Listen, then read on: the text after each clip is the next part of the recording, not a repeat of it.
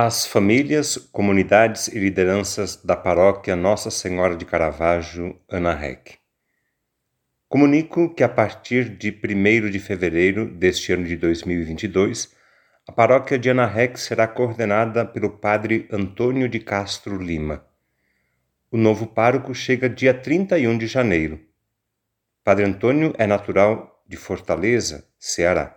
É jovem, tem 35 anos foi ordenado sacerdote no dia 26 de janeiro de 2020. Nestes primeiros dois anos de padre, trabalhou em Planaltina, no Distrito Federal.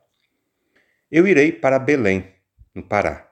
Viajo dia 6 de fevereiro. Para quem deseja manter contato, vou continuar com o mesmo número de telefone. Por favor, rezem por mim. As mudanças fazem parte da vida do padre a gente fica um tempo num lugar e depois parte para continuar a missão em outro local.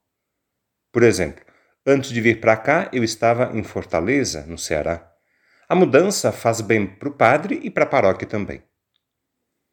Eu cheguei aqui em Anarrec em fevereiro de 2013. Já faz nove anos que estou na paróquia. Acho que está na hora de mudar. Eu gosto daqui e poderia continuar por mais tempo. Acho também que este é o momento de partir para uma nova missão. Eu saio de Anarrec feliz, consciente de que tem muita coisa para se fazer ainda.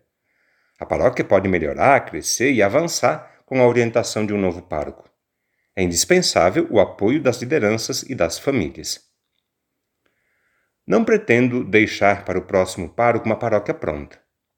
Quero sim deixar uma paróquia melhor do que aquela que existia em 2013, quando eu cheguei aqui. Quero deixar uma paróquia mais organizada, centrada em Jesus e mais consciente da sua missão, que é evangelizar. Para evitar um retrocesso, eu considero importante não abrir mão dessas conquistas. Primeira, paróquia. Consciente de que sua missão é evangelizar a partir de Jesus Cristo, animada pelo Espírito Santo e alimentada pela palavra e a Eucaristia. Uma paróquia centrada em Jesus, não em devoções, eventos, histórias, festas, almoços, bailes. Segunda, liturgia. A liturgia deve ser simples, objetiva, que ajuda e favorece a oração sem tantos comentários e discursos, respeitando as normas e orientações da Igreja. Terceira, lideranças. São as lideranças que devem decidir os rumos da paróquia. Investir na formação e deixar as pessoas livres, sem forçar e nem impor serviços a quem não quer colaborar. Quarta, padres e colégio manter independência e distância, separação, não permitir e nem aceitar interferências na paróquia. Quinta, questão financeira. Manter o equilíbrio financeiro controlando as entradas e saídas, realizar a prestação de contas com transparência. Aproveito este comunicado para agradecer o trabalho e a dedicação das lideranças da paróquia. Muito obrigado a cada um e a todos vocês. Deus seja louvado pela vida e missão das lideranças da nossa paróquia. Vamos continuar seguindo Jesus com fidelidade, entusiasmo e alegria. Quero também pedir perdão por não ter conseguido atender todas as necessidades da paróquia e das famílias.